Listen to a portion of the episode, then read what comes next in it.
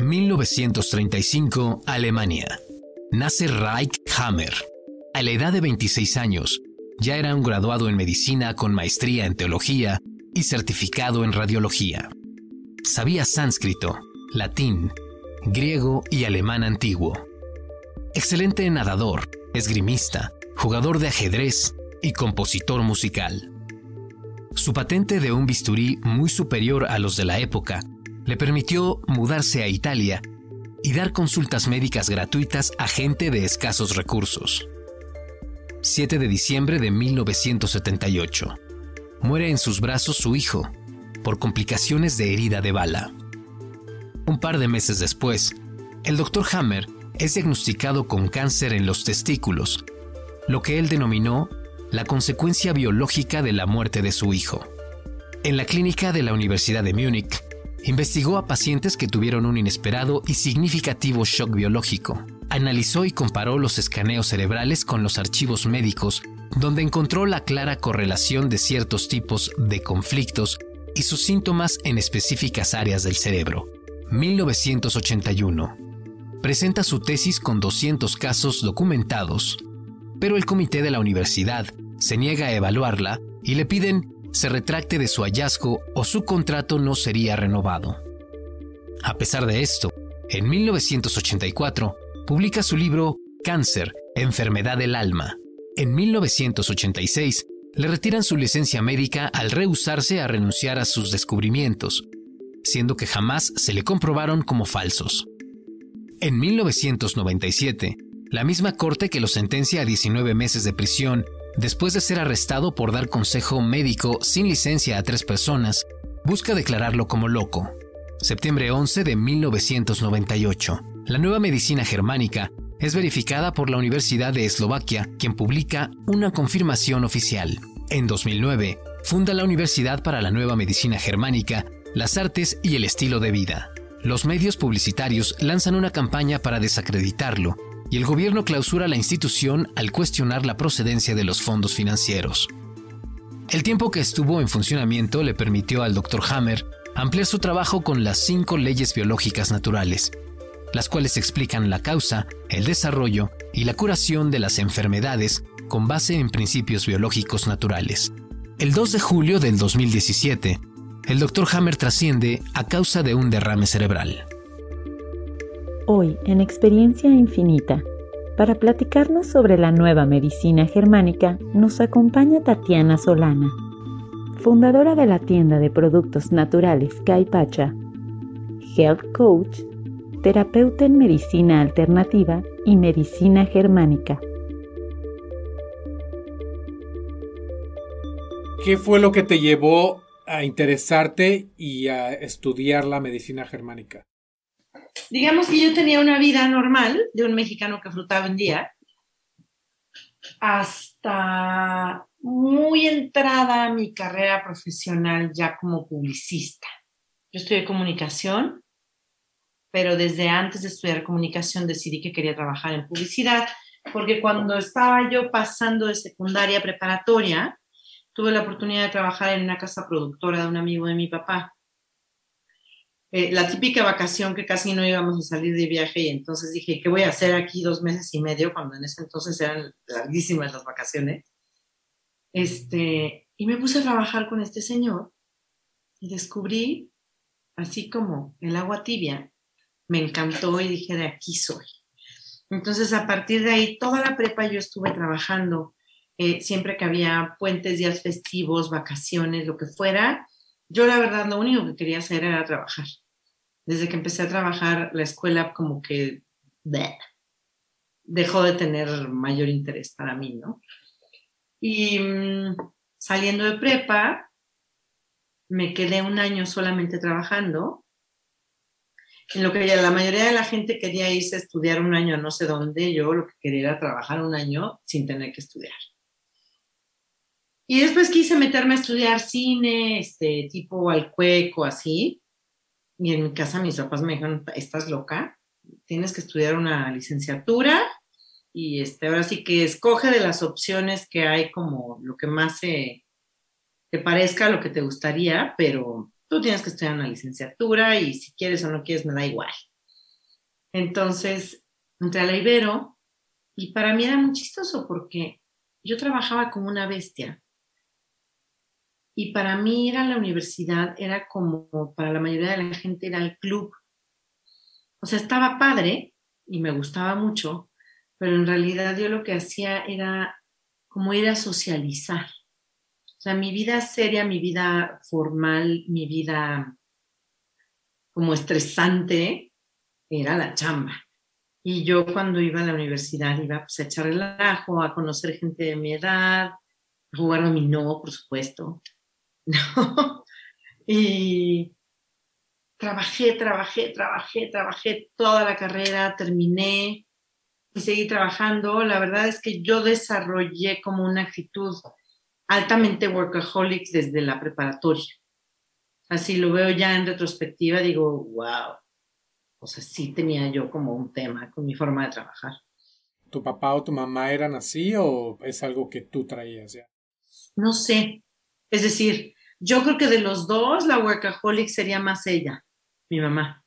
Digo, ambos eran personas que trabajaban mucho, pero me parece que la que casi no le veía el polvo era ella. Y fue un crecer como familia, digamos, típica mexicana, católicos, papá, mamá. No, sé. Papá, mamá sí, con sus separaciones, como la mayoría de las familias. No católicos. Eh, siempre decíamos que éramos agnósticos y mucho tiempo después entendí lo que quería decir agnóstico, pero éramos agnósticos. Eran ellos en realidad. Mi, ambos venían de familias como muy conservadoras, donde la religión fue de alguna forma incluso hasta un lastre, ¿no? Y entonces, pues nada, empiezan a, a vivir su vida ya como adultos mucho más intelectuales y emancipados y decidieron pues no inculcarnos ningún tipo de religión a mi hermana y a mí. A nosotros nos bautizaron, nunca hice primera comunión. Bueno, sí la hice, pero ya porque yo quería en la universidad. Además, después descubrí que la primera comunión ni siquiera es un sacramento. O sea, la primera comunión es la primera vez que comulgas, punto. Los tamales, los zapatos de charol y las flores y todo lo demás es porque tienen ganas de hacer una fiesta. El bautismo sí es una consagración, la confirmación, o sea, me puse como a estudiar muchas cosas justo en una búsqueda en la que yo entro en la universidad, porque yo decía, es que yo sí creo en Dios, ¿no? Y en, y en la universidad me metí a una, a una materia de integración que se llamaba Fe y Ateísmo Contemporáneo. Y dije, bueno, vamos a ver si es cierto que creo o que no creo, porque toda mi vida me he manejado como que soy agnóstica, pero pues esos son mis papás, yo sí creo en Dios y viene así una creencia profunda en un ser superior y en, Dios propiamente hablando, después de que tuve un accidente de coche en la universidad. Trabajando, yo hacía en ese entonces producción y entonces eh, estábamos filmando un comercial para el CENTE y entonces yo me acuerdo que iba en una camioneta de producción cuando en aquel entonces las camionetas de producción eran combis. Y cuando en aquel entonces nadie usaba el cinturón de seguridad. Se truena la llanta del coche, nos volcamos a un barranco, la camioneta se vuelca a 20 metros, yo me golpeé impresionante. E incluso rompí el parabrisas de, de, la combi con la cabeza. El chofer, gracias a Dios, me agarró así de los jeans porque yo, pues yo rompí y me estaba proyectando, ¿no? Y faltaban 20 metros más para que se acabara el barranco. Y entonces cuando yo vi lo que pasó y cuando vi la camioneta y vi todo, como que todo lo que pasó ya desde fuera, dije, wow, la verdad que no me maté porque no me tenía que morir hoy. Ah, claro. ¿No? Y el que era mi jefe en aquel entonces, este amigo de mis papás, me decía, qué bueno que te vi a ti primero y no a la camioneta, porque si yo hubiera visto la camioneta, hubiera pensado que te habías matado. Y bueno, cuando dices que lo viste desde fuera, ¿fue ya después del accidente que viste lo que pasó? ¿O tuviste como... No, no me desprendí de mí, tuve un viaje astral y eso, no. No, me quedé inconsciente y fue brutal, pero estaba ahí. Ah, ok.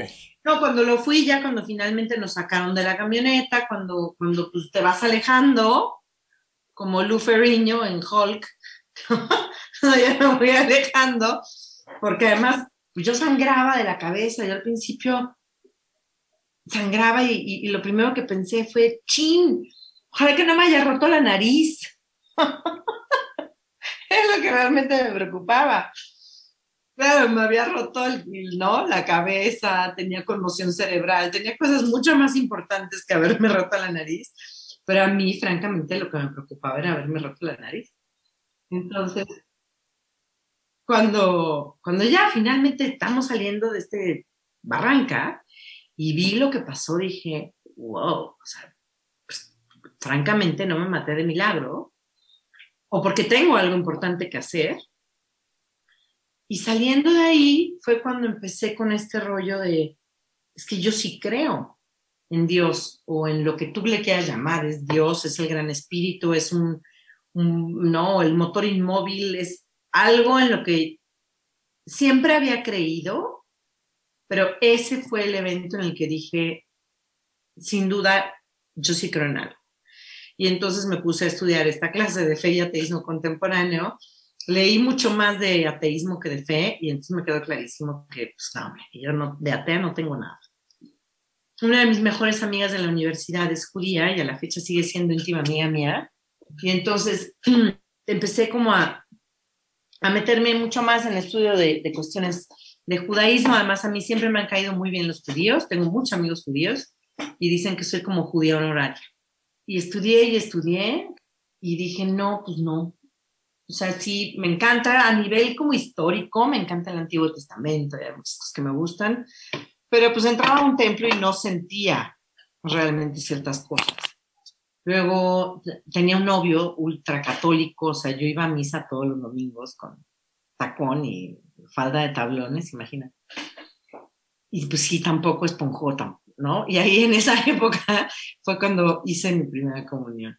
Así, pues estuve buscando, lo que te puedo decir que desde ese día hasta la fecha, sin que yo realmente sea budista, pero he estudiado bastante y, y pretendo seguir haciéndolo, lo que me hace más sentido en ciertas cosas es el pensamiento budista, el pensamiento de Rudolf Steiner, que también cree en la reencarnación, pero muy distinto, me ha cautivado. Llevo como cuatro años de estar estudiando antroposofía y como la cosmovisión andina de lo que es el mundo.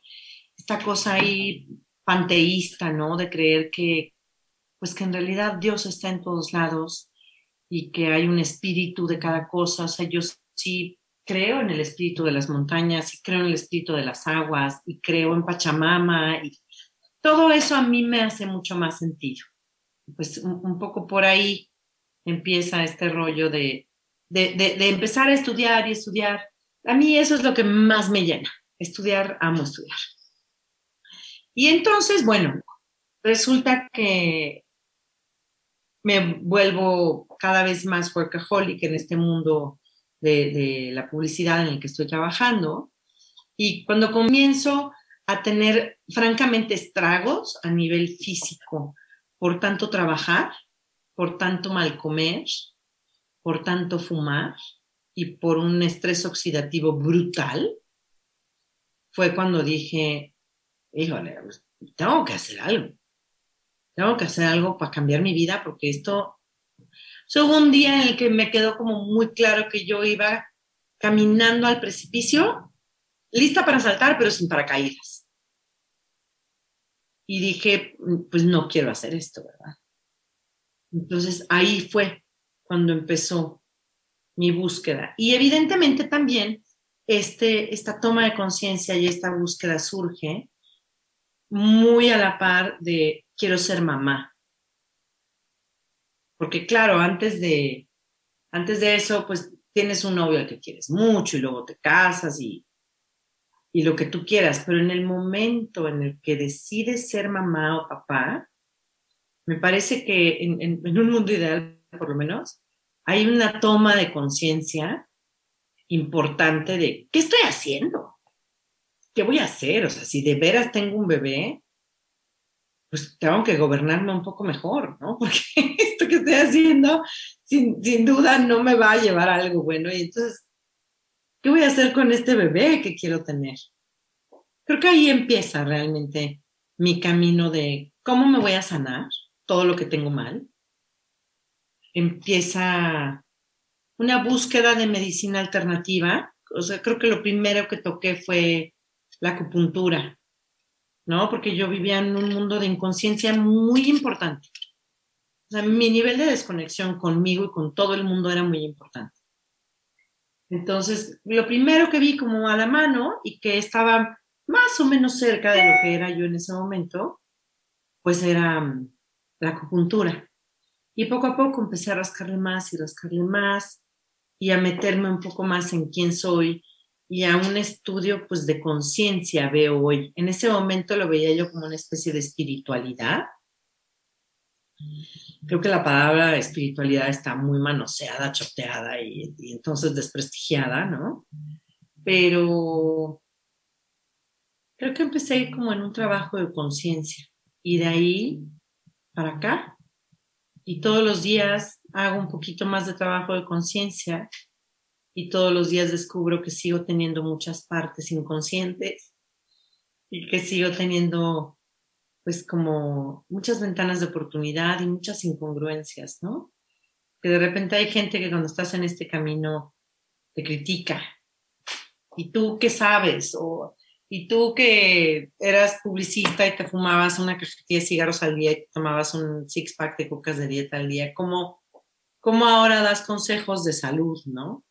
Bueno, pues yo creo que justo por eso. Exactamente, justamente lo que te iba a decir, eso le da más validez porque si te fijas, las personas que están en, el camino de, guiar a otra gente, las mejores son las que ya vivieron algo, ¿no? O sea, los que estuvieron en depresión y lograron salir de ahí o tuvieron eventos en su vida pesadísimos, entonces ya ahora sí con la experiencia en la mano ya te pueden decir, ¿sabes qué? Yo lo viví, estos son los pasos que te recomiendo a seguir. Y como dices tú, es una...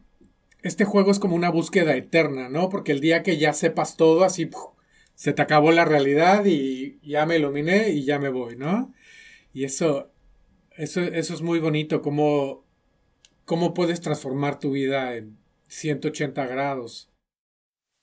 Sí, yo creo eso, yo creo que, que justo el haber tocado con, con esta oscuridad de la que hablábamos hace un ratito, justo el haber tocado con el dolor, justo el haber tocado con hacer infinidad de cosas que sin duda era súper nocivo para mi salud, pues es lo que me pudo permitir abrir los ojos y decir, ¿qué estoy haciendo?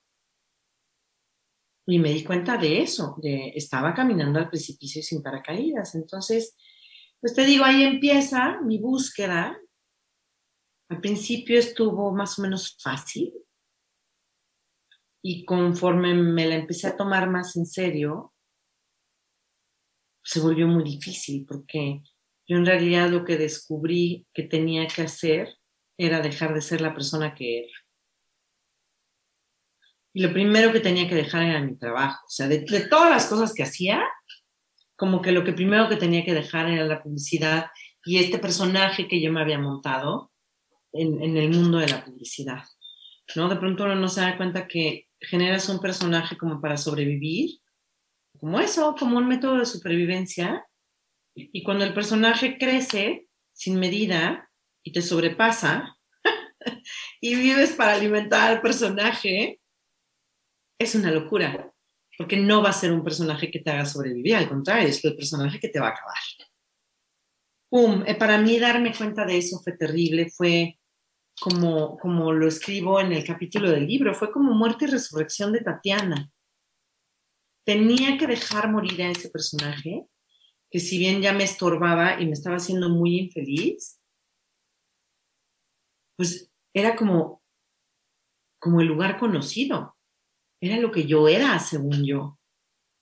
Entonces, ¿cómo me dejo morir? ¿Cómo dejo morir a este personaje que es el que durante tantos años me ha dado de comer?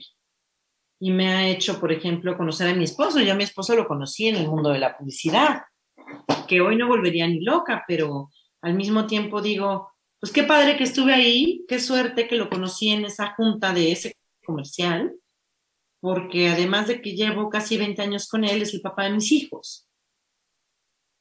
¿No? Entonces, ¿cómo, pues cómo negar esa parte de mí? Fue, fue, ah, muy complicado, fue mucha, mm, pues muchos sentimientos encontrados hasta que finalmente dije, tengo que soltar este leño que me ha mantenido a flote porque ya tiene tantos hoyos que en cualquier momento me voy a ahogar con o sin leño. Y además, si no suelto este leño, no voy a encontrar el otro que no tiene hoyos y que sí me va a mantener a flote, ¿no? Entonces ahí, ahí fue cuando, cuando te puedo decir que, que fue el momento más complejo y el momento de decir, esta que, esta que he sido yo durante tantos años, ya no es viable, ya no me hace feliz, no me hace saludable y lo tengo que dejar. Entonces dejé la publicidad, abrí Caipacha, que es mi tienda de productos orgánicos y de suplementos alimenticios, y construí el lugar que me hubiera gustado encontrar en el proceso de sanación viviendo en México. ¿no? O sea, en Estados Unidos es como muy fácil encontrar este tipo de oasis, pero en México era un relajo. Y conseguir todos los suplementos y todos los productos y todas las cosas que yo necesitaba para desintoxicarme, era hacer como la visita de las siete casas. Entonces un día dije, claro, yo quiero hacer este lugar que sea como el Google de las cosas saludables. Que si tú vas a Caipacha, encuentres lo que necesitas y si no lo encuentres, sepas que hay una persona ahí, o sea, yo, que es el buscador de lo que, de lo que estás buscando, valga la redundancia otra vez. Y yo me volví esa persona, como, como la persona incansable de, no solo no lo tengo, ni siquiera lo había escuchado o no sé para qué sirve, cuéntame. Y entonces toda esta parte energística que tengo, la, pues la enfoqué en, en estar al servicio y en tratar de ayudarle a la gente a sanar. Pero de pronto dije, bueno, creo que toda esta cuestión muy empírica y muy, muy de le voy rascando está muy bien. Sin embargo, para dar confianza a la gente que se acerque, pues yo creo que tengo que tener ciertas certificaciones, ¿no? Entonces me metí a estudiar en un instituto de Nueva York y me certifiqué como health coach. Y me metí a estudiar en una universidad en Hawái y estudié medicina alternativa y holística. O sea, empecé a ver y a ver hasta que me di cuenta que si bien estaba mucho mejor, yo seguía teniendo muchos problemas. Y que estaba ya como en un grado de salud física a nivel que me como, con que me suplemento, etcétera, pues en teoría ideal, y seguía teniendo muchos temas físicos, además estaba todavía muy enojada y muy triste. Y dije, hay una parte que evidentemente no voy a poder sanar solo desde la perspectiva física. Entonces seguía haciendo más trabajo personal, más trabajo de conciencia, y me empecé a dar cuenta que como que los dolores del cuerpo físico se presentan después de mucho dolor de alma y de, y de muchos sentimientos atorados. Entonces empecé a meterme más en esta otra parte de qué me ha pasado, qué está mal en mis sentimientos, qué le duele a mi corazón, para entonces tener hipotiroidismo hace 18 años, o para haber generado hipoglucemia, o para que mis suprarrenales, no, la verdad lo de las suprarrenales era muy obvio, era mi nivel de cortisol enloquecido. La hipoglucemia y, y las suprarrenales fue lo que más rápido sané. Y entonces empecé a buscarle y me tardé mucho en irle encontrando porque somos una cebollita, ¿no? Y cuando empiezas a trabajar, no tienes ni idea, ¿no? La primera vez que arrancas la, esta primera capita de la cebolla que es tan delgada, la que sirve para, no, para las cortadas, no tienes idea de que vas a llegar a unas capas tan gruesas y profundas como cuando te estás acercando al corazón de la cebolla. Vas metiendo cosas en tu closet y cuando abres esa puerta Se te viene todo encima, sí. Yo siento que algún día lo tienes que hacer, ¿no? Y hay mucha gente que no lo quiere ver, no quiere abrir esa puerta, porque sí es muy, muy pesado tratar, ¿no? Con todo eso. Es muy pesado y fíjate qué chistoso, hasta ahorita que estoy hablando contigo me cae el 20 de que, o sea, digamos que si yo divido mi trabajo personal en los últimos pues, casi 11 años, que es cuando empecé, los primeros cinco fueron la parte superficial de la cebolla y los últimos seis Ay, sí, fue meterse a la mera melcocha complicada. Pero como que te vas preparando, ¿no? O sea, primero como que tu amor propio se va, se va alimentando un poco, vas formando una cierta base, todo es bonito, antes de llegar al trabajo fuerte, ¿no? Sí, sin duda. Y también creo que, porque eso lo platiqué, ¿no? Hace cinco años que me caí como en el hoyo yo de pronto decía, ¿cómo puede ser que me haya tardado tanto tiempo en descubrir todo esto? Y me decía uno de mis maestros, imagínate si estás así de mal cinco años después, si tú hubieras llegado al nivel de profundidad al que estás llegando hoy, hace cinco años, no tenías recursos con que trabajar esto. No hubieras tenido las herramientas para poder salir adelante.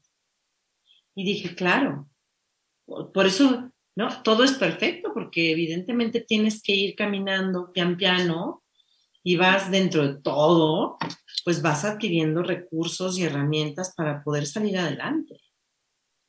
Yo hoy día puedo trabajar un ataque de pánico mil veces mejor que hace tres años. Claro, aprendí a la mala, ¿no? Pero, pero hoy tengo muy claro cómo se puede trabajar desde cuestiones exteriores como qué suplementos tomar y cómo manejarte a nivel químico, hasta cómo yo voy a trabajar mi energía y cómo me voy a poder plantar de regreso en mi centro a partir de respiración, a partir de cantar mantras, a partir de muchas cosas que antes no, pues, no sabía. Y dentro de todo este caminar, la verdad, yo llegué a estudiar con Nirdosh el tema de la medicina germánica sin tener idea de a qué iba. Son como de estos momentos felices en que llegas, te vuelan la tapa de los sesos y, y dije, wow, esto está increíble. Pero era una de las certificaciones más a las que yo quería llegar. Por seguir aprendiendo, por seguir estudiando. No es que yo realmente supiera el, ah, es que el doctor Hammer tal, tal, tal dijo que entonces yo fui como a una más de las tantas cosas a las que siempre iba para estudiar, estudiar, estudiar, como, como buscando el validar mi conocimiento y mi posible acercamiento con la gente que, que llegaba en la tienda. En ese entonces yo no daba consultas, ni siquiera lo pensaba. Ahora, ¿te ha sucedido que, en, no sé, meditación, enteógenos, respiración, lo que sea, llegas como a descargar o a entender ciertas cosas que después las logras confirmar en un libro, en una plática, en un video, en un curso. Mucho, pasa mucho. ¿No? Es esta típica frase que uno dice, es que me baja que tal cosa y que me pasa mucho, por ejemplo, ahora que sí ya estoy dando sesiones con, de manera más formal. Hace mucho tiempo, justo hace cinco años y medio, en, la ceremonia que me dio el revolcón más grande de mi vida, mi intención de trabajo, mira, esto nunca lo había platicado, fue abrir todos mis canales lo suficiente para poder tener la sensibilidad como de lograr un buen diagnóstico de la gente que se acercaba.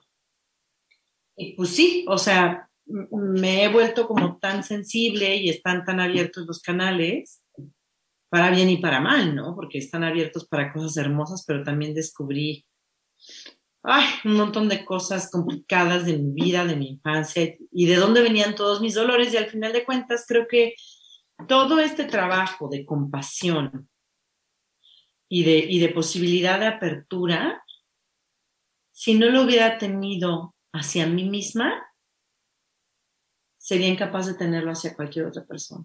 Y finalmente todo esto viene también de mi curiosidad, de mi primer taller de medicina germánica, que hoy Nirdos ya le llama medicina consciente o body medicine, que es descubrir la premisa en la que parte el doctor Hammer, y es, no existe la enfermedad. Lo que, lo que nosotros como en el mundo occidental, digamos, llamamos enfermedad, que yo le llamo padecimientos y él le llama programas, pero nunca le llamo programas porque si no, la mayoría de la gente va a decir, ¿de qué me hablas? ¿no?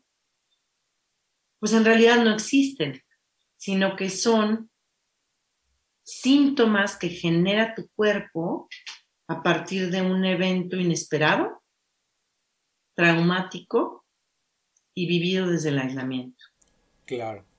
Entonces, pues la vida es lo que es y tú no puedes evitar tener un evento inesperado, no puedes evitar tener eventos traumáticos, pero sí depende de ti el cómo lo vivas.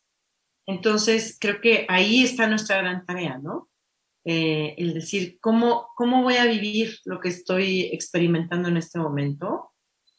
Creo que somos una generación muy afortunada porque aunque sí nos educaron con las niñas bonitas no lloran y los hombres no lloran, sin duda fue mucho menos rudo que a nuestros papás. ¿No? Creo que, creo que incluso la verdad, y, los, los amo y los abrazo porque me parece que para los hombres es mucho más complejo el poder lograr esto, ¿no? El poder lograr comunicar lo que les está pasando a partir de un evento fuerte. Ahora, en todos los talleres que ha sido, cursos y entrenamientos, yo por lo que he experimentado son 90% mujeres y 10% hombres, ¿cierto? Ciertísimo. Y a lo mejor exageraste con tu 10%. De aquí vamos a ir a las, me imagino, a las cinco leyes biológicas. El tema de las cinco leyes biológicas creo que incluso podría ser, no es que sea golosa, pero hasta podría ser otro podcast, porque es muy complejo, ¿no? O sea, ahorita, la, que acabo de decir es la primera ley biológica, que me parece que es la más importante y que la mayoría de la gente ni siquiera la cree ni le entiende.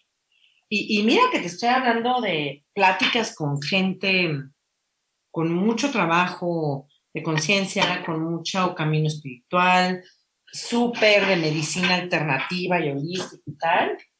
Cuando yo les digo, oye, pues es que la mayoría de los tumores cancerígenos se desarrollan en un momento en el que la gente está ya en solución de un conflicto emocional grave. Y todo el mundo se me queda viendo con cara de, ajá, pero pues, entre que son peras y son manzanas, yo creo que estás loca. Y si hay un tumor, yo lo que tengo que hacer es, más vale aquí corrió que aquí murió. Y, y lo respeto profundamente. De hecho, eh, una, una persona muy querida me decía hace poco que, pues que mi, mi, creencia sobre el cáncer le había molestado sobremanera, porque ella tuvo la pérdida de una persona muy querida por cáncer. Me digo, pero es que si yo nunca dije que, vamos, en ese entonces ni siquiera estudiaba yo esto, ¿no? Entonces es como, como muy, muy delicado hablar de esto de manera abierta, porque hay gente que se puede sentir de alguna manera agredido y yo lo único que no quiero es eso, o sea, no quiero que nadie se sienta agredido por la forma en la que hoy puedo ver la enfermedad. ¿No? Cuando, cuando a mí me diagnosticaron con hipotiroidismo y el endocrinólogo me dijo, tú vas a tener que tomar esta pastillita de aquí a que te mueras, salí del consultorio, lloré como Snoopy, y después de llorar como Snoopy dije, no es cierto, no es cierto, a mí no me va a pasar eso. Trabajé muchísimo para que esto no pasara. Y en ese momento ni siquiera fui capaz de pensarlo porque fue, te digo, el momento en el que yo vivía en la desconexión total y de workaholic y tal, pero hoy que lo veo en retrospectiva, digo, ¿cómo puede ser posible que los médicos den estos diagnósticos que de alguna manera te sentencian pues a una enfermedad que vas a tener el resto de tu vida. Así, tranquilo, normal. O al revés, o, cuando hay una enfermedad como podría llegar a ser un cáncer, que, te diagnostican y, y, te dicen, pues, te queda tanto tiempo de vida. Pues, híjole, qué fuerte, yo no sé cómo pueden hacer eso, ¿no? Y hay gente que definitivamente sí se va a morir de eso que le dio por, el nivel de avance que tiene el padecimiento y por muchas cosas. Yo ya había pensado, por ejemplo, en el efecto placebo, ¿no? Si, si te puede ayudar a curarte, a lograr ciertos beneficios, simplemente con el poder de tus creencias. Ahora, ¿qué tanto te puede afectar también, no? O sea, funciona en positivo, pero también debe funcionar a la inversa. Y lo han visto en estudios con gente sana que cambian los resultados de ciertos análisis. Les dicen, sabes que tú estás enfermo de esto. Y de ahí se van para abajo. Absolutamente cierto. Digamos que tienes este, este grave conflicto. Y lo que sucede es que entras en un estado de, de simpaticotonía. Es decir, vámonos, por ejemplo, al ejemplo de, del hombre de la caverna que se encuentra al oso o al tigre y entonces sale corriendo despavorido para salvar su vida porque, pues porque se lo va a comer el tigre o el oso. ¿Qué sucede? En ese momento hay una secreción impresionante de endorfinas y de cortisol y de todas estas sustancias que van a hacer que tú logres correr como loco para salvar tu vida y, punto, que huyas del animal. Una vez que pasa este momento en el que efectivamente tu vida está en juego, llegas a la cueva, ya no hay oso, ya no hay tigre, todo está bien, te quedas un rato aquí todavía y después entras en vagotonía. ¿No? Tu sistema nervioso dice, ya no es necesario ni tanta adrenalina, ni tanto cortisol, ni todas estas cosas que yo secreté para salvarme. Todo tu sistema nervioso se relaja y entonces ahí es donde el doctor Hammer habla de que entras en un estado de resolución de conflicto. La mayoría de, por ejemplo, los tumores, no todos, ojo, y la mayoría de los padecimientos suceden en este momento de vagotonía. Yo en ese momento voy al doctor y me dice que tengo un tumor en no sé dónde. En ese instante se termina tu vagotonía, o sea, el, el tumor se genera porque estás en vagotonía. Y dependiendo de dónde estés, se podrían ver muchas formas de tratarlo para que se desaparezca y punto. Hay algunos que van a tener que ser operados de todas maneras, porque está obstruyendo algo importante y tal. Pero entonces el diagnóstico, tienes un tumor en no sé dónde, y bueno, ya, if you use the C word, pues todavía peor, ¿no? La palabra cáncer es, es como altamente estresante. Claro, es lo primero que toda la gente piensa. Cáncer es igual a me voy a morir. En ese instante entras en simpaticotonía otra vez. Entonces se habla de que muchas veces, porque no sé si has oído hablar de mucha gente tiene un tumor, se le empieza a tratar y no sé qué, y a la mitad del tratamiento surge un segundo tumor, o varios. En teoría, dice el doctor Hammer, que muchas veces este segundo episodio es resultado de la simpaticotonía en la que entras por el simple hecho del diagnóstico. El sistema parasimpático en estos tiempos modernos casi todo el tiempo estamos viviendo ahí, activos, moviéndonos, estamos en alerta constante y no nos damos el tiempo de, de liberarlo. Por ejemplo, cuando los animales tienen alguna situación como el, el hombre de las cavernas, después de esa etapa que están liberando, empiezan como, como a temblar pero es su cuerpo que está dejando todo. Es ahí donde entran, por ejemplo, herramientas de o, cantar o danzar o, agitarte, donde puedes liberar, ¿no? Y te puede llevar a evitar algo más profundo. ¿Estoy bien? Así es. Ok. Ahí es donde, donde necesitas todos estos recursos de los que hablábamos hace un rato. Ajá. Y depende del tipo de persona que seas, hay cierto tipo de recursos que te van a servir más a ti o más a mí. Porque cada quien es distinto. Hay gente que se siente, yo muchas veces les digo a todo el mundo, no tienes que cantar mantras si no te gustan o, o incluso te dan flojera.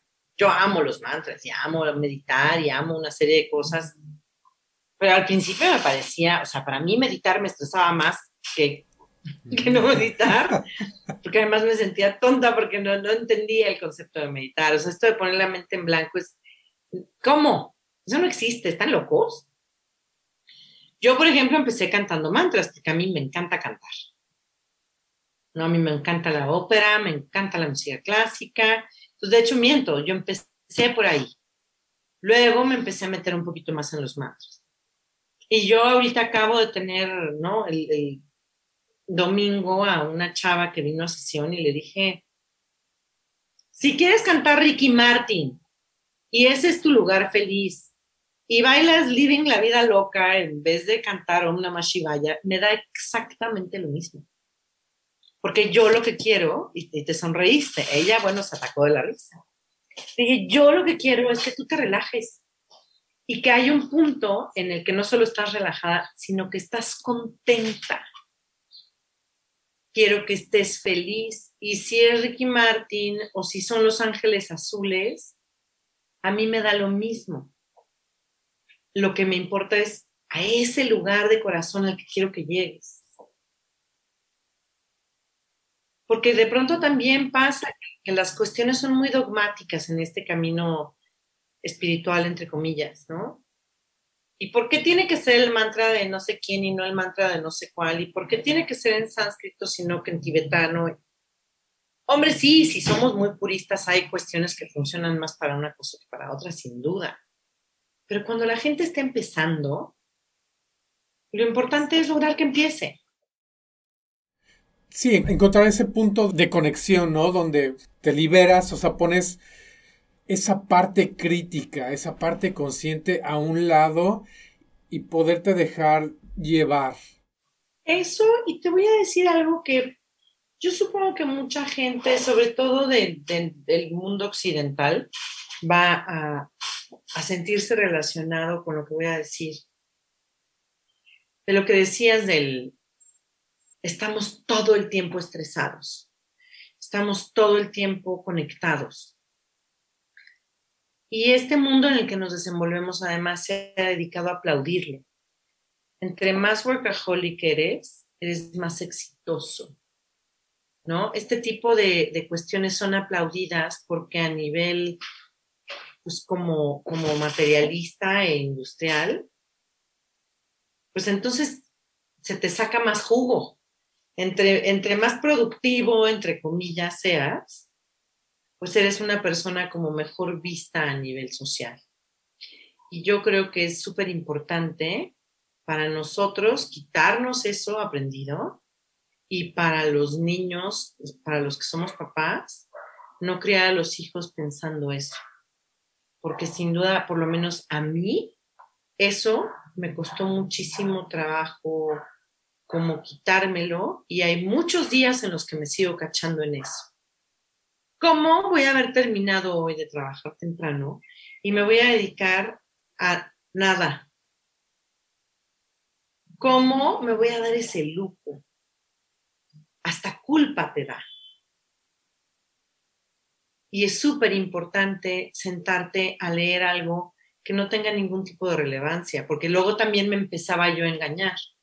Bueno, ya me voy a echar a ver la tele, pero entonces tengo que ver algo pues que valga la pena. O tengo que ver un documental sobre algo del sistema nervioso o tengo que ver este, un capítulo de no sé qué cosa médica.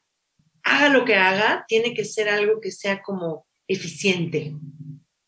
Y si me siento a leer una novela o si me siento a ver un capítulo de How I Met Your Mother y me río y me echo dos y me río más y me duermo de buenas. porque no tiene validez en la sociedad en la que nos movemos.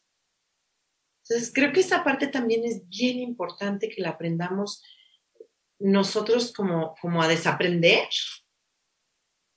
y que por ningún motivo se lo transmitamos a nuestros hijos. Que sepan que despertarse tarde y estar el domingo en pijama y recrearse es tan importante como ser eficientes laboralmente hablando o escolarmente hablando. haz lo que te haga feliz, ¿no? Porque a final de cuentas te estás nutriendo, estés aprendiendo, estás riendo, estás bailando, estás cantando, te estás nutriendo, ¿no? De, de cierta forma. Y entonces estamos, ya que nace el segundo tumor o se empiezan a descubrir más cosas, decías que es el... En muchos casos, digo, porque no, no, quiero generalizar porque no siempre es así, ¿no?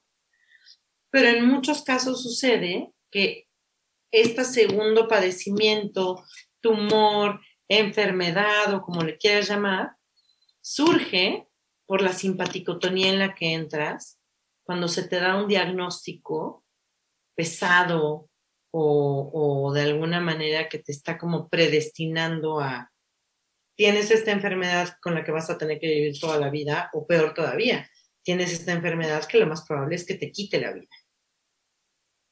Y entonces la gente entra en un estado de estrés todavía más fuerte que el primero que le generó el primer padecimiento, ¿no? En esa primera ley, ¿a qué se refiere cuando dice que son vividos en soledad? En ese sentido, me parece que los hombres llevan más la de perder, porque no están acostumbrados a platicar lo que están sintiendo. A lo mejor yo sí, con una o dos amigas, como que las mujeres platicamos más pero los hombres es, pues me pasó, mm, estuve en un choque y yo era el que manejaba. Y el copiloto está lastimadísimo y está en terapia intensiva.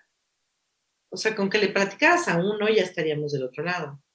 Pero ¿cuánta gente no tiene, por ejemplo, un evento así y que no se atreve a contarle a nadie que en realidad se siente el más culpable del mundo, porque lo que le sucede a la otra persona en realidad es responsabilidad suya porque venía manejando y no tuvo los reflejos correctos o no tomó la decisión correcta o peor aún si fue por negligencia. Y es que además pasó porque me pasé el alto. ¿Sí me explicó? Entonces, todo eso por el mundo en el que vivimos y por la sociedad en la que vivimos, normalmente sí se vive hasta cierto punto de aislamiento. O me puso el cuerno mi esposo y estoy tristísima y le voy a ir a contar a dos amigas. A lo mejor soy súper, súper abierta y soy súper platicadora y les cuento toda la historia. Pero a lo mejor solamente les cuento la puntita del iceberg. Pero no les cuento todo lo que descubrí. O no les cuento todo lo que me dolió. O no les cuento que en el fondo pienso que yo soy responsable de que eso haya pasado. Porque fíjate que llevábamos dos años de que tiqui, tiqui, tiqui, tiqui, tiqui, tiqui. Entonces, pues, uff, o sea, todo eso que te digo es vivirlo desde el aislamiento. No se habla desde un aislamiento de me metí a un manicomio y entonces nunca lo pude platicar, que también podría ser. Pero ¿qué tanto realmente le comunicamos a la gente que vive alrededor nuestro? ¿Qué tanto realmente yo le cuento a alguien lo que me duele, lo que me da miedo? Hay un tipo de, cáncer, de acuerdo a, a los estudios del doctor Hammer, que es en el hígado. Y entonces cuando yo empecé a estudiar esto dije, qué chistoso que haya tanta metástasis en hígado. Y hay una serie de problemas, digo, no es el único, pero uno de los, de los miedos que puede generar cáncer en el hígado es el miedo a que si tú no estás, se puede morir de hambre la gente que depende de ti. Entonces imagínate que te dan un diagnóstico de tengo un tumor en no sé dónde. y eres la persona proveedora de tu casa. En el momento en que te entra el shock de, ¿y si yo no estoy, qué va a hacer mi familia? ¿De qué van a comer mis hijos? ¿Y cómo van a pagar la colegiatura si yo no estoy? Es muy probable que ese miedo, que además, ¿a cuánta gente vas a tener la confianza de realmente decírselo, platicarlo y trabajarlo? A lo mejor ese miedo te genera una afectación en el hígado. Si lo hubieras podido elaborar, no se presenta. Claro. Si esos mapas de los que hablan que hizo el, doctor Hammer, o sea, esa relación entre el evento y el lugar de donde se presenta el síntoma, sí, la conexión ¿no? de, la parte del cerebro y la parte fisiológica de donde se da se dan todos los síntomas. Eh, cuando lo estaba escuchando, dije, bueno, eso está interesante, pero llegó un momento donde sale el ejemplo de no sentir que tienes un apoyo y se relaciona al dolor de espalda baja, precisamente lo que siento, por ejemplo, cuando voy a empezar algún proyecto y, tienes ese dolor en la espalda baja, no tenía con qué confirmarlo, con qué relacionarlo. Así empecé yo, o sea, yo lo que, yo he sido mi conejillo de indias por mucho tiempo, porque dices, ah, y entonces de todo esto viene mi hipotiroidismo de tantos años. Ah, y entonces de todo esto viene mi dolor en la espalda baja, yo también soy de dolor en la espalda baja. Y, y aquí, mi despertarme a las 3 de la mañana, este, con este tipo de sentimientos viene de lo que viví a lo largo del día, porque ta, ta, ta, ta, es, te juro, y lo dije hace un rato, o sea, en, mi primer taller con Irdos de esto, a mí se me voló la tapa de los sesos. Y ahorita estoy ya, ya nada más por ociosa repasando ciertas cosas, una cuarta vez, al mismo tiempo que estoy trabajando con ciertos sesiones y este, que él me está supervisando y, para poderme certificar, ¿no? Pero de digo, wow, si tú ves la vida desde este cristal, entonces quiere decir que todos los padecimientos o enfermedades son tratables. Digo, ojo, también habla el doctor Hammer de que hay una cuestión que es una emergencia real o, emergencia objetiva. Si yo tengo algo que me está obstruyendo una vía aérea, sí me va a morir, ¿eh? no es momento de ver por qué generé el tumor, porque lo que va a pasar es que voy a dejar de respirar, punto. Pues lo primero es lo primero. Lo remuevo, lo arreglo, este, si te va a explotar el apéndice, si la vesícula se te está pudriendo, bueno, no, hombre. Luego vemos con más calmita qué problema pudo haber generado que se te esté necrosando la vesícula, pero lo primero que hay que hacer es quitarla, ¿no? No podemos caer tampoco en la locura. Sin embargo, yo creo que en el momento en que entiendes esto, yo cuando lo empecé a introyectar dije, wow, es que entonces todos nos podemos sanar. Lo que pasa es que, pues nunca nos lo dijeron. Y yo creo, para mí ha sido como el mayor descubrimiento. Y digo, si a mí ahorita, por alguna razón, en la tarde me da diarrea,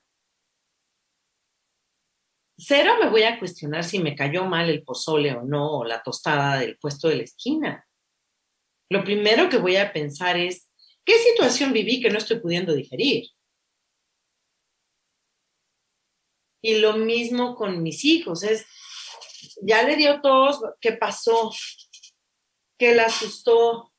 ¿Ya vomitó? Pues, ¿Con quién se peleó? Porque no podemos vivir pensando en el virus, la bacteria, el hongo y el tumor y el...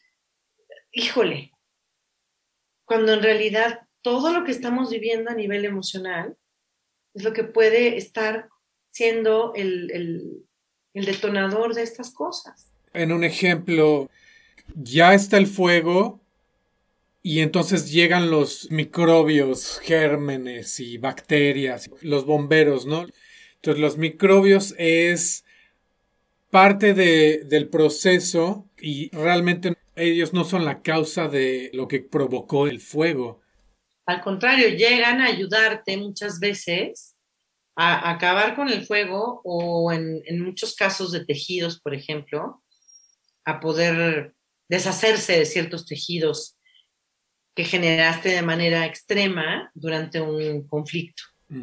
¿Crees que sea parte de, de este sistema de siempre tener un enemigo, siempre encontrar a alguien a quien echarle la culpa? Porque a lo que íbamos, lo que mencionaste, eso de que nos podemos curar solos, siento que es un proceso muy importante el descubrir el poder que tienes, ¿no? El poder personal. O sea, sí, sí, todo lo anterior, porque dijiste varias cosas, pero sí, sí nos da miedo nuestro poder personal. Sí, sí creo que es parte como de esta actitud, no actitud, como creencia con la que hemos crecido de, tiene que haber siempre el malo de la película. Si hay protagonista, pues tiene que haber el antagonista, cuando en realidad creo que hay muchos caminos. Y también creo que es importante, no sé si es la postura de todo el mundo que esté estudiando eh, medicina consciente o germánica, pero sí es la mía. Creo que tampoco es necesario ser el niño héroe, envolverse en la bandera y aventarse el castillo de Chapultepec. Creo que si yo estoy en un momento en el que me queda claro que me está doliendo algo y por mucho que sea un proceso de vagotonía y yo ya sé de dónde viene, no me la voy a echar a pelo y sufrir ocho horas con un dolor insoportable. Yo creo que hay ciertos momentos en los que son súper válidos los analgésicos. No me gustan los de farmacia, soy totalmente como de botica natural, pero es, te embarras el aceitito calientito que no sé qué, te tomas el magnesio de no sé cuál.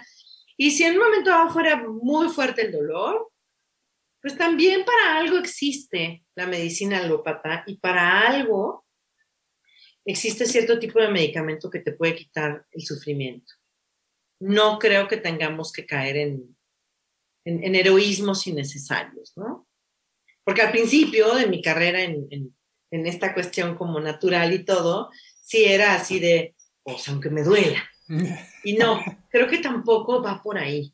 Es, es como un péndulo, ¿no? Fui de un extremo, luego me fui al otro, me volví así, casi, casi que como testigo de Jehová, hasta que después dije, bueno, vamos llegando a un centro mucho más lógico, mucho más consciente, más cómodo. Pero pues también uno tiene que irse al otro lado de pronto. Sí, totalmente de acuerdo contigo en eso. ¿Has aplicado la medicina germánica en tu vida? Creo que llevo pues como cuatro años trabajando en ello, ¿no? Tratando de descubrir qué fue lo que me generó el hipotiroidismo, pero al mismo tiempo decir, bueno, ok, si bien hay un, un, evento o una serie de eventos que lo detonan, ¿por qué dura 18 años? Ah, porque entonces, ¿con qué situaciones y personajes me fui enganchando y encontrando que repetían una y otra vez esta misma sensación, este mismo sentimiento atorado que existió una primera vez? Entonces uno de pronto se da cuenta que es vicioso hasta en eso, hasta en buscarte personajes y situaciones que te van a generar ese mismo sentimiento que además de todo, tú ya sabes que te hace sentir mal, que no está padre, que no quieres, pero uff, es que es un abismo el mundo de las emociones humanas. O con mi hijo, por ejemplo, mi hijo grande que tuvo durante mucho tiempo y a la fecha le pasa en ciertas situaciones muy específicas, que se les cierran, ¿no? Las vías aéreas, como los bronquios. Pero entonces, pues en realidad no tiene nada que ver con el sistema respiratorio. Tiene que ver con una situación en la que no se siente apto o lo suficiente para lidiar con ciertas cosas. Y entonces tiene que ver mucho más con emociones y con sistema nervioso que con sistema respiratorio, aunque lo que pasa evidentemente es que no está pudiendo respirar. Entonces, ¿qué puedo hacer? Pues de repente le empecé a dar más ciertas cosas que lo ayudaban al sistema nervioso que abrirle los bronquios y a llenarlo de recursos emocionales, porque lo que quiero es que sí se sienta apto.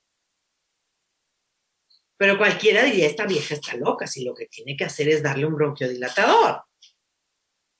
No magnesio y vitamina B, porque es ir en contra de la corriente y entonces es recibir todos estos juicios de la gente. Es también un mundo complejo porque te sometes mucho a juicios. La gente te juzga mucho cuando tratas de vivir este camino. Pero es, es importante que llegues a, a retar el conocimiento tradicional porque si no, no, se darían todos estos avances. Por ejemplo, el doctor Hammer, la, la, vida de este tipo es impresionante, ¿no? O sea, él descubrió esta relación con la sintomatología después de haber perdido a su hijo y después le detectan el cáncer en los testículos y bueno, eso se relaciona con la paternidad. Senta a la mujer le, le detectan, perdón que te interrumpa, pero es que chécate lo importante, cáncer de mama y del lado que tiene que ver con los hijos y en, en la parte que tiene que ver con pues con la pérdida de un hijo porque lo cierto es que el hijo se les murió. Y yo no tengo idea ni cómo se llevaban, ni cómo vivían, ni si lo platicaron o lo lloraron. O sea, como la parte muy personal de cómo vivieron el duelo, no la conozco, pero suponte que la vivieron muy cercanos y que lloraron mucho y que se amaban mucho y que bla, bla, bla, bla, bla. Es un poco volver a lo que te decía. Hay una parte de ella que no la compartió ni con él ni con nadie y por eso desarrolló el cáncer de mama. Y hay una parte de él que no lo compartió con nadie y desarrolló cáncer de testículos. Y ahí es donde dijo, a ver, no, espérate, esto no es ninguna coincidencia. Más el glitch que ven, ¿no? En, en resonancia magnéticas que hacen y que se ve como un hoyito en el cerebro y que a nivel técnico él siempre preguntaba, ¿qué es esto? Nada, es como una falta de información. Y él empezó a ver y dijo, nada de que es una falta de información. Es una afección que se está viendo claramente en el cerebro, que se relaciona con cierto órgano. Y entonces ya cómo llegó a desarrollar toda esta trenza gigantesca de cómo se relaciona qué emoción con qué órgano. ¡Wow! O sea, no es de que un día se sentó a meditar debajo de un árbol y se le prendió el foco, no, él tiene el triángulo, ¿no? Entre el acontecimiento, el suceso, con la relación con el órgano, más aparte todavía lo confirma con la resonancia magnética de lo que está sucediendo en el cerebro y hace esos mapas, ese diagrama, entonces es clarísimo lo que está sucediendo. Así es, ¿no? no, no es ni emocional, ni chamánico, ni de psicólogo, es absolutamente científico. Así es. Exactamente. Y lo que tienes en, en, tu tienda, me estuve viendo todo lo que hay. Increíble, increíble. Platígame un poquito qué es lo que tienen, porque tienen infinidad de cosas. Estrictamente hablando, es como un súper. ¿No? Tengo todo, desde carne, pollo, huevo, leche, ¿no? Vamos, todo lo que encontrarías en un súper, pero orgánico, u orgánicamente cultivado, ¿no? O, de vacas felices que no están llenas de hormonas y antibióticos, etc. Tengo, mm, pues, como toda esa parte de alimentos, digamos.